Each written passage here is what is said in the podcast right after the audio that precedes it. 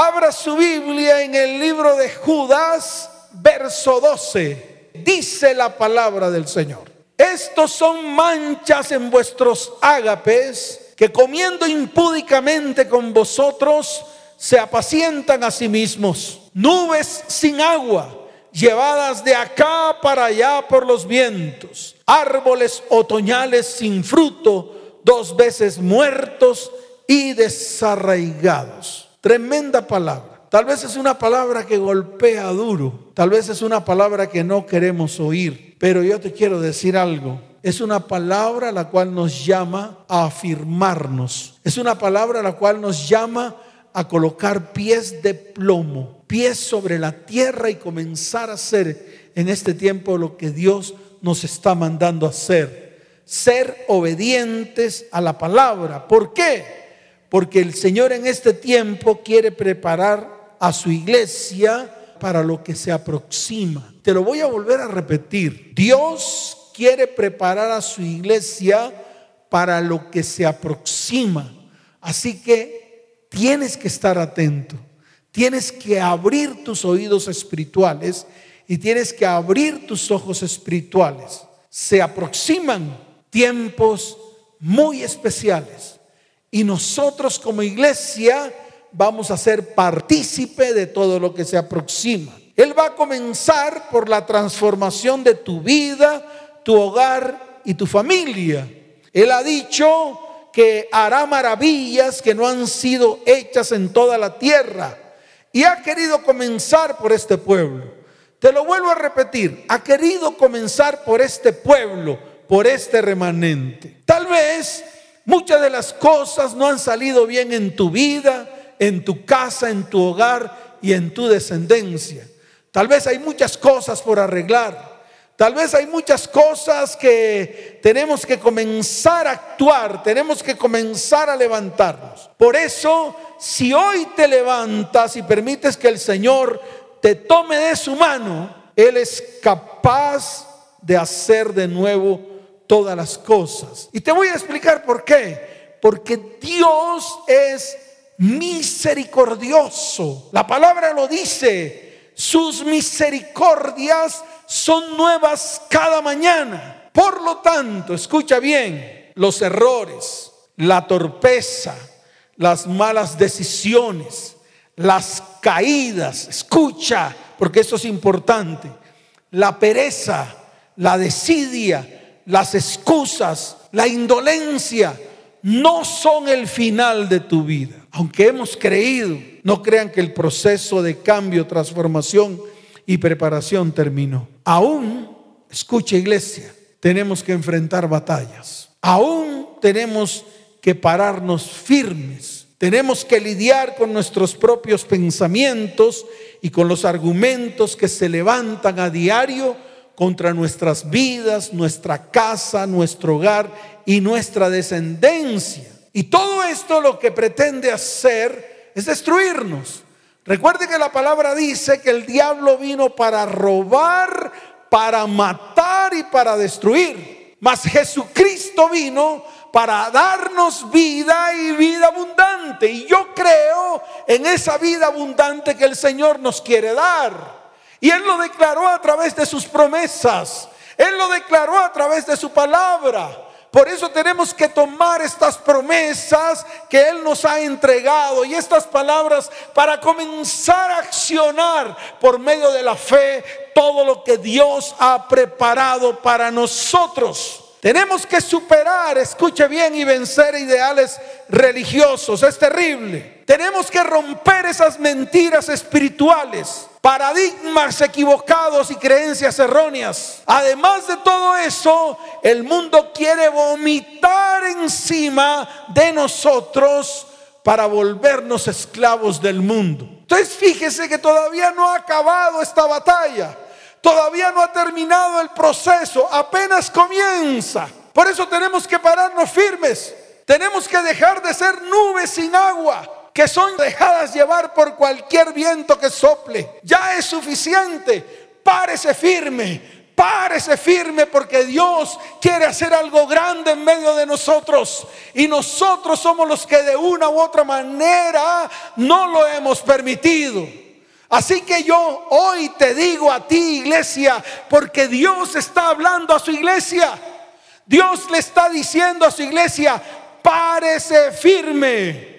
Párese firme, porque son los tiempos en los cuales tenemos que comenzar a ejecutar los principios y fundamentos registrados en la palabra como una norma de conducta.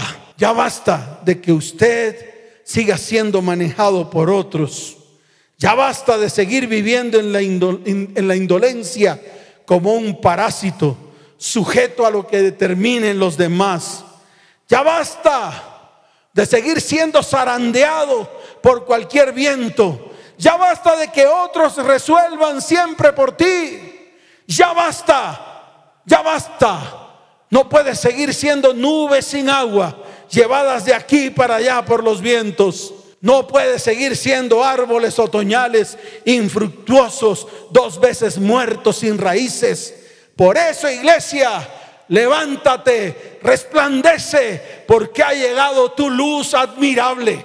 Ha llegado tu luz y tú eres iglesia la que tienes que tomar esa decisión. ¿Cuántos dicen amén?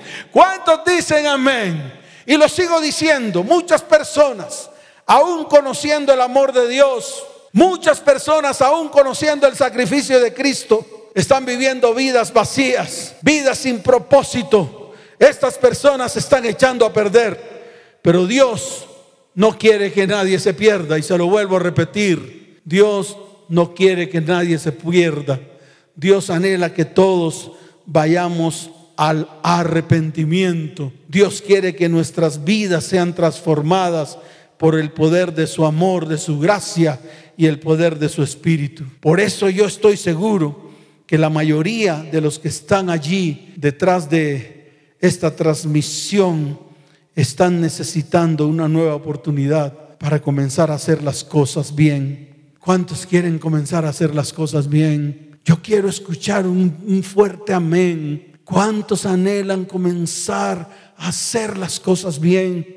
Levante su mano derecha, vaya delante del Señor, abrace a sus hijos, abrace a su cónyuge y dígale, quiero comenzar a hacer las cosas bien. Párese firme, plántese, ponga los pies sobre la tierra y diga, quiero comenzar a hacer las cosas bien, porque lo que he hecho no está bien delante de los ojos de Dios. Ahora yo te quiero decir algo, Dios está dispuesto a darnos esa nueva oportunidad. Por eso lo dije antes, Él es rico en misericordia. Escuche, Él es rico en misericordia, en amor, en gracia y en bondad. En el libro de Efesios capítulo 2, vamos allá, yo quiero que usted interactúe conmigo. Yo quiero que usted comience a abrir la palabra. Yo quiero que usted se asome a la Biblia. Ahí en la palabra va a encontrar todos, todos, absolutamente, todos los mecanismos para que todas estas cosas comiencen a funcionar en su vida. Efesios capítulo 2, desde el verso 4 hasta el verso 5 dice, pero Dios que es rico en misericordia, por su gran amor con que nos amó, aun estando nosotros muertos en pecado, nos dio vida juntamente con Cristo. Y mire lo que dice el verso 6, y juntamente con Él nos resucitó y asimismo nos hizo sentar en los lugares celestiales con Cristo Jesús. Usted no está en cualquier parte, usted no es cualquier pelele, usted no es cualquiera por ahí que aceptó a Cristo en su corazón y se quedó así. No, vienen los procesos, vienen los cambios, viene la transformación, viene un vuelco total en medio de su vida, su hogar, su familia y su descendencia. Pero escuche, porque esto lo tiene que escuchar. Parece firme para que lo vea, para que vea el resultado porque el problema de nosotros es que no queremos ver resultados. El problema de nosotros es que si Dios se demora un poquito, entonces retrocedemos. Es tiempo de avanzar. Ya basta de estarse quieto, ya basta de seguir retrocediendo, ya basta de seguir siendo tomado por las garras del mundo, que lo único que quiere es destruir tu vida, tu hogar, tu familia y tu descendencia. ¿Cuántos dicen amén? Por eso, déjeme decirle algo, no se convierta en el alcahuete de su pecado, de su maldad y de su iniquidad. Recuerda que Dios no puede ser burlado. Dios no va a ser su alcahuete. Usted de una u otra manera tiene que comenzar a tomar decisiones. Mire lo que dice Gálatas, capítulo 6, verso 7. Y se lo digo porque muchas veces pensamos que Dios es alcahuete de lo que usted está haciendo. Y Dios no es alcahuete. Dios no alcahuetea su pecado, ni su iniquidad, ni su maldad. Por eso la palabra dice, en el libro de Gálatas 6, 7, no os engañéis, no os engañéis. Dios no puede ser burlado, pues todo lo que el hombre sembrare, eso también segará. Yo no sé qué ha sembrado. Tal vez ha sembrado iniquidad. Tal vez le has abierto la puerta al pecado. Tal vez le has abierto la puerta a la iniquidad. Tal vez has contaminado tu tierra. Pero escucha, si hoy tomas las decisiones correctas, y vas delante del Señor junto con tu familia, van a venir los mejores tiempos que jamás has disfrutado delante de la presencia del Señor. Y todo lo que el Señor ha dicho, lo hará en medio de tu vida, en medio de tu hogar y en medio de tu descendencia. Hoy Dios se levanta en misericordia. Levanta tu mano al cielo, abre tu boca y declara, ¿Qué Dios como tú que perdona la maldad y olvida el pecado del remanente de su heredad? No retuvo para siempre su enojo porque se deleita en misericordia. Vuelvo a repetir porque está en el libro de Miqueas, capítulo 7, verso 18. Y ahí está claro. Levanta tu mano porque es necesario que abras tu boca. Ya basta de estar callado. Ya basta de ser una nube sin agua. Ya basta de ser un profeta que no habla. De ahora en adelante te vas a convertir en un profeta que abre su boca, en un profeta que abre su boca para hablar. Ya no vas a volver a hablar maldiciones, ahora vas a comenzar a hablar bendiciones, palabra viva que llega al corazón de tu casa, de tu hogar, de tus hijos y de tus descendientes. ¿Cuántos dicen amén? ¿Cuántos dicen amén? Levanta tu mano y di conmigo, que Dios como tú, dígalo fuerte, que Dios como tú que perdonas la maldad y olvida el pecado del remanente de su heredad. Señor, no retuviste para siempre tu enojo, porque tú te deleitas en misericordia. ¿Cuántos dicen amén? ¿Cuántos dicen amén? Dele fuerte ese aplauso al Señor. Fuerte ese aplauso. Cuando yo miro la palabra, me encuentro con una parábola. Wow, a mí me gusta mirar lo que el Señor declara, lo que el Señor nos dejó a través de su palabra cuando estuvo en la tierra. Todas esas parábolas que Él nos dejó, todas esas enseñanzas, que más que historias, porque el problema es ese, el problema es que creemos que las parábolas son historias y que solamente sirven para aquellos que no conocen a Dios. No, esto es para nosotros. Y te voy a explicar por qué. Porque muchas veces hemos descansado en nuestros propios conceptos, en nuestras propias teologías y en nuestras propias religiones. Y hemos dejado de activar la fe. Hemos dejado a nuestro primer amor. Y el primer amor se llama Jesucristo. Y lo hemos dejado. Muchas veces hacemos otras cosas más que acercarnos a Él en intimidad. Es más, muchas veces nos vamos de su presencia. Muchas veces nos apartamos de Él. Y de pronto uno dice, me aparté sin querer. No, yo estoy seguro que tú y yo sabemos cuando estamos lejos de Dios. ¿Y sabe qué? Parecemos hijos pródigos, que salimos y volvemos. Salimos y volvemos. Estamos, Dios provee, salimos, malgastamos y volvemos. Y muchas veces nos convertimos en hijos pródigos. Por eso la palabra en el libro de Lucas, quiero que vayas allá, y quiero que hoy estés alrededor de tus hijos, alrededor de tu cónyuge y alrededor de tu familia. ¿Sabes por qué? Porque ellos tienen que aprender. Y te lo vuelvo a repetir, ellos tienen que aprender. Y los únicos que podemos enseñarles somos nosotros. Tú, sí, tú, que de pronto has dicho, ay, pero yo no sé nada de la palabra. No importa. Lo que Dios está hablando, lo está hablando de una manera amplia, diáfana, clara, de una manera muy abierta para que tú lo entiendas. Y por eso me referí al libro de Lucas, capítulo 15, desde el verso 11 en adelante, que habla del hijo pródigo. Y tal vez ese hijo pródigo no es tu hijo. Ese hijo pródigo no es el hijo del vecino. Ese hijo pródigo no fue aquel que se fue de la iglesia. Ese hijo pródigo eres tú. Nos convertimos en pródigos en todo tiempo. Porque un día estamos con Él adorando y bendiciendo su santo nombre y al día siguiente no queremos saber nada de Él. Eso nos convierte en pródigos. Y por eso se lo vuelvo a repetir para que le quede firme hoy. Muchas veces salimos de la presencia de Dios, malgastamos todo lo que Dios nos da, nos contaminamos con el mundo y después a los días siguientes queremos volver. Eso nos convierte en pródigos. En el libro de Lucas capítulo 15 desde el verso 11 en adelante, el Señor narra la historia del Hijo Pródigo como una parábola para que nosotros, escuche bien, la apliquemos en nuestras vidas. Y se lo vuelvo a repetir, para que tú y yo la apliquemos en nuestras vidas. Y de aquí yo te quiero decir algo, quiero hacer como un compendio, porque no voy a leer toda la palabra, pero sí te voy a explicar, sí te voy a fundamentar para que a partir de hoy comiences a ejecutar la palabra.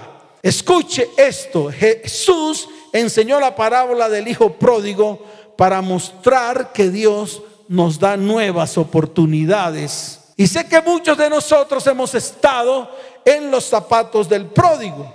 Revisemos paso a paso lo que dice la Biblia. Número uno, y esto va para ti. Muchos de nosotros hemos desperdiciado todo lo que Dios nos ha dado. Está en el libro de Lucas capítulo 15, verso 13. Dice la palabra, no muchos días después, juntándolo todo el hijo menor, se fue lejos a una provincia apartada. Y mire lo que dice, y allí desperdició sus bienes viviendo perdidamente. Y creo que eso lo has hecho tú y lo he, hecho yo.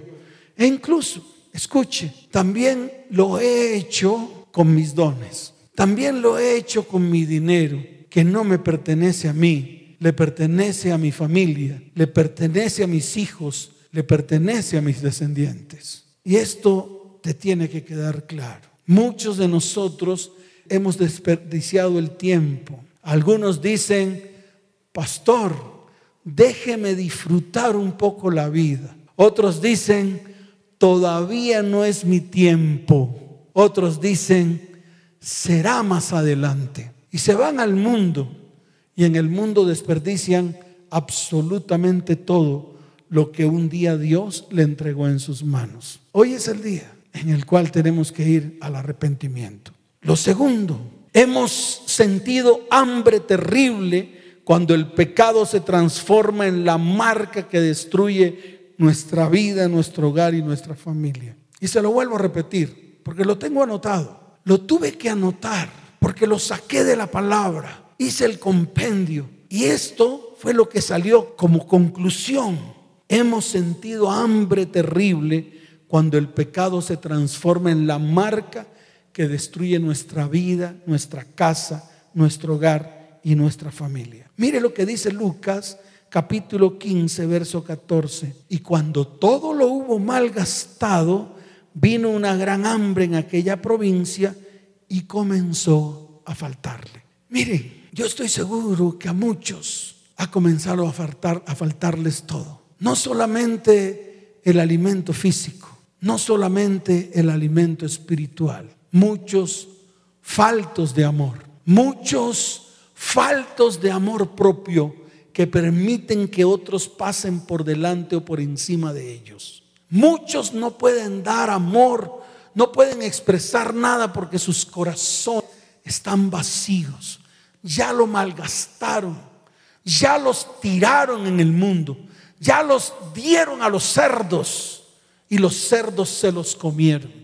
Por eso tenemos que levantarnos. Y número tres, hemos apestado con el olor de los cerdos.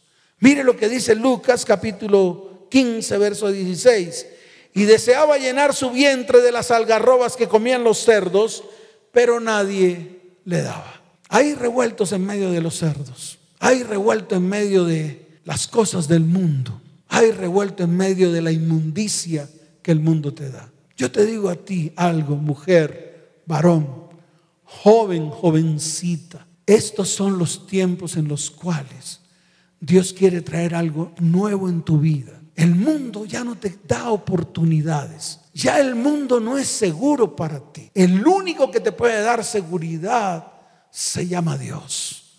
Y por eso estoy invitándolos a todos a que comencemos, porque hoy es el día de volver en sí. Hoy es el día de anhelar el retorno. Hoy es el día de volver al Padre. Hoy es el día de volver al primer amor. Podemos regresar, podemos ser hechos de nuevo.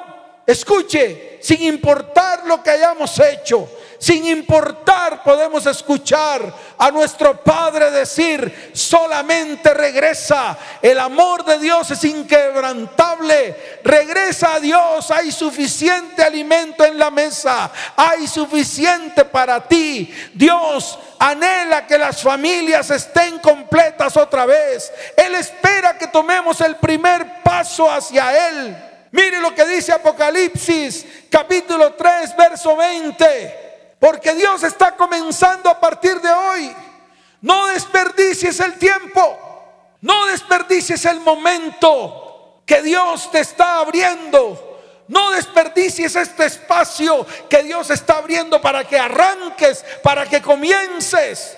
Mire lo que dice Apocalipsis capítulo 3, verso 20. La palabra dice lo siguiente. He aquí yo estoy a la puerta y llamo. Yo no estoy hablando de que eso va a suceder. Yo estoy hablando de que eso está sucediendo. Y quiere Dios preparar un pueblo desde hoy. Hoy Dios quiere preparar a su pueblo para todo lo que viene.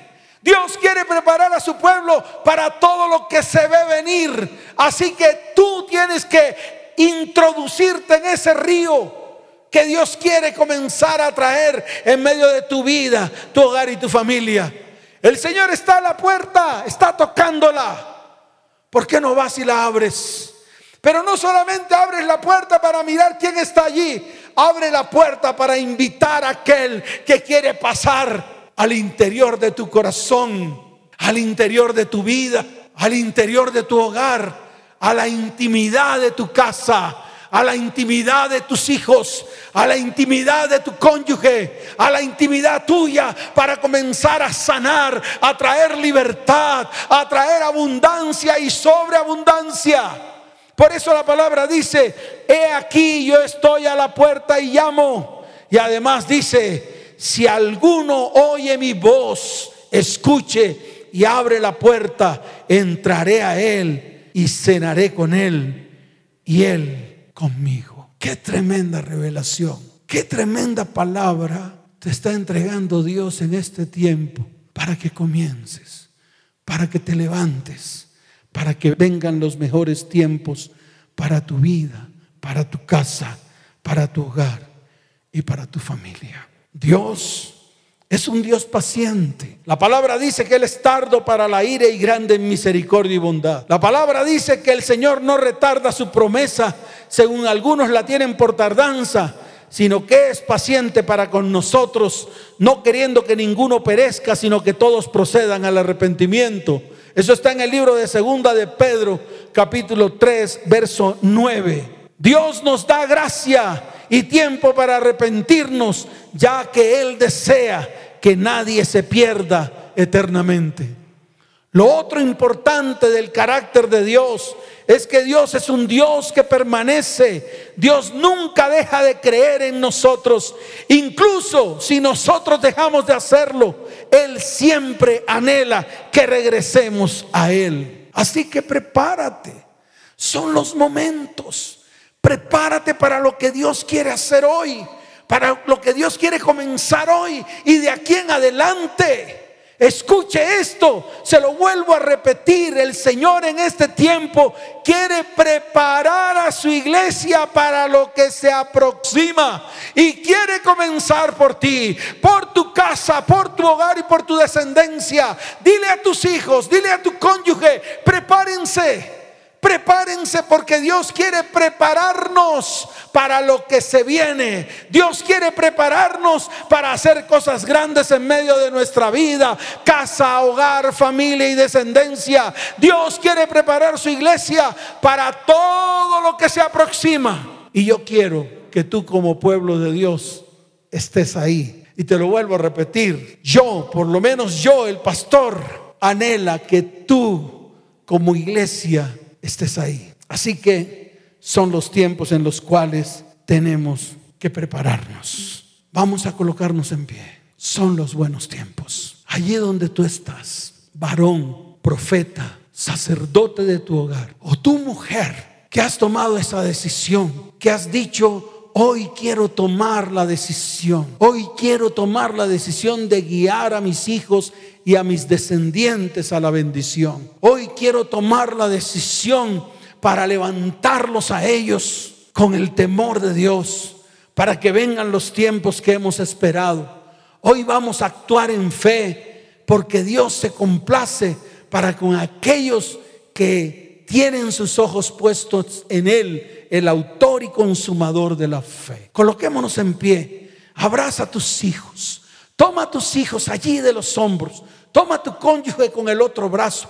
Tu cónyuge que está ahí te, te puede ayudar con la palabra, porque es tiempo de proclamar la palabra. Es tiempo de abrir nuestra boca, de ser profetas, de transformarlo todo a través de la palabra. La palabra que un día levantó el Señor y la colocó sobre su pueblo para que todas las cosas que Él ha dicho escuche, se cumplan en medio de nuestra vida, hogar, familia y descendencia. Y yo quiero que mires Lucas capítulo 15, verso 22.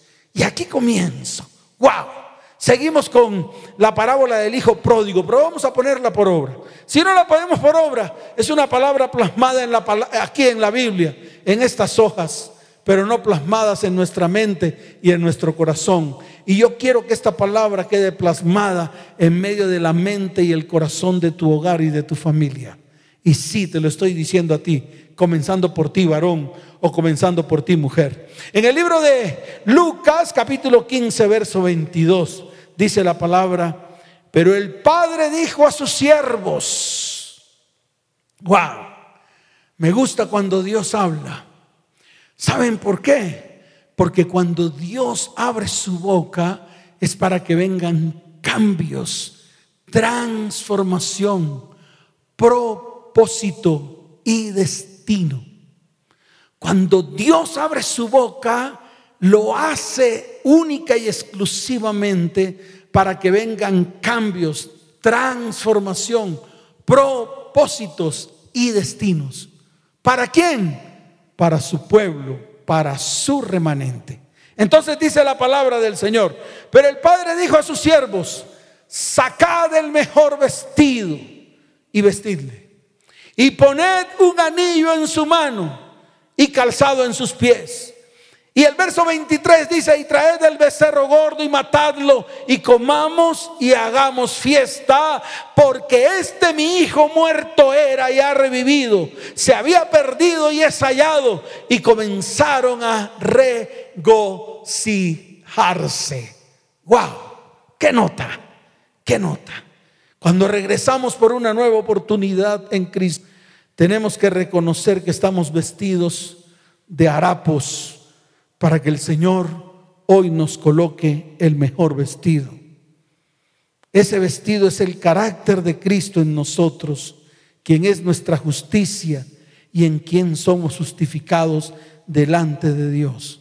Este es el inicio de la preparación. Coloca tu mano sobre tu cónyuge y sobre tus hijos. Abre tu boca profética. Abre tu boca. Abre tu boca y di, Señor, Hoy estás colocando vestido nuevo en medio de mi cónyuge y en medio de mis hijos.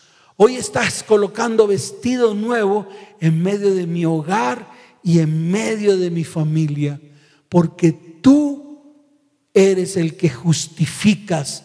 El vestido es la justificación que tú haces de nosotros delante del Padre, delante de Dios. Señor, este es el inicio de la preparación de todo lo que viene en medio de mi vida, mi hogar y mi familia. Ahora, toma las manos de tu cónyuge, toma, las manos de tu hijo o de tus hijos, toma las manos de, tu mamá, de tu familia, de tus primos. Vengan todos, reúnanse todos, porque hoy es el día en el cual Dios quiere devolverles la autoridad. Vamos a accionar la palabra. Vamos a accionar la palabra. Por eso el anillo en tu mano representa la autoridad que el Señor te devuelve. Es el sello del Espíritu. Este anillo es una señal de arrepentimiento. También indica que todo lo que el Padre tiene como herencia te pertenece a ti que has regresado. Todos los que quieran regresar, ¿cuántos quieren regresar? Levanten sus manos y dígale, Señor, hoy quiero regresar a ti. Hoy me arrepiento de todo lo que he hecho mal en mi vida, en mi casa, en mi hogar, en mi familia y en mi descendencia. Señor, quiero que, que tú me devuelvas esa autoridad que un día perdí por causa del pecado, la maldad, la maldición y la iniquidad.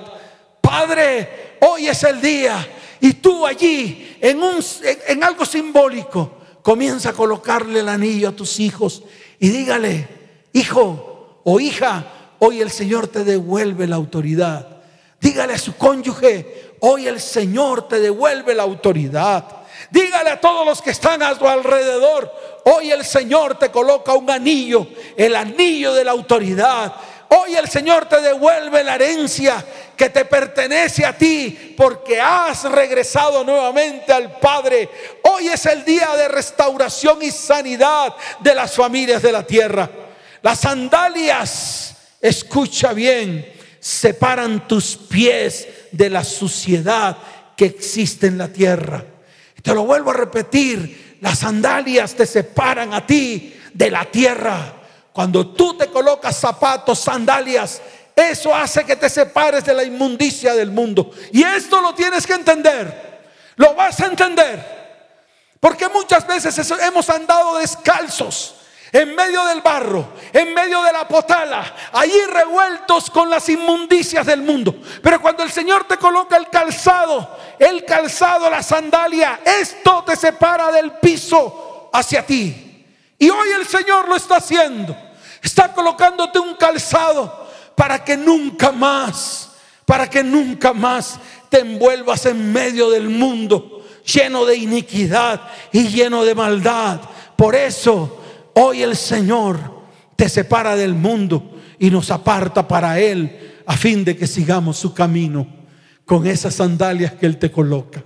A ver, tú que estás ahí, varón, mujer, háblale a tus hijos, dígale, hoy el Señor coloca sandalias nuevas, calzado nuevo, para que camines apartado del mundo, para que camines separado del mundo y apartado para Él, para que camines el camino que Él hoy ha declarado sobre nuestra vida, casa, hogar, familia y descendencia.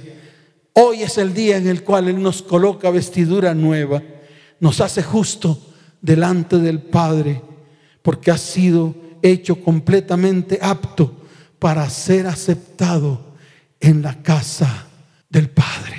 Abrácense, mírense los unos a los otros. Y allí donde están, denle gracias al Señor. Dígale, Padre, gracias por este tiempo. Queremos ser esforzados y valientes. Queremos ser parte de ese remanente.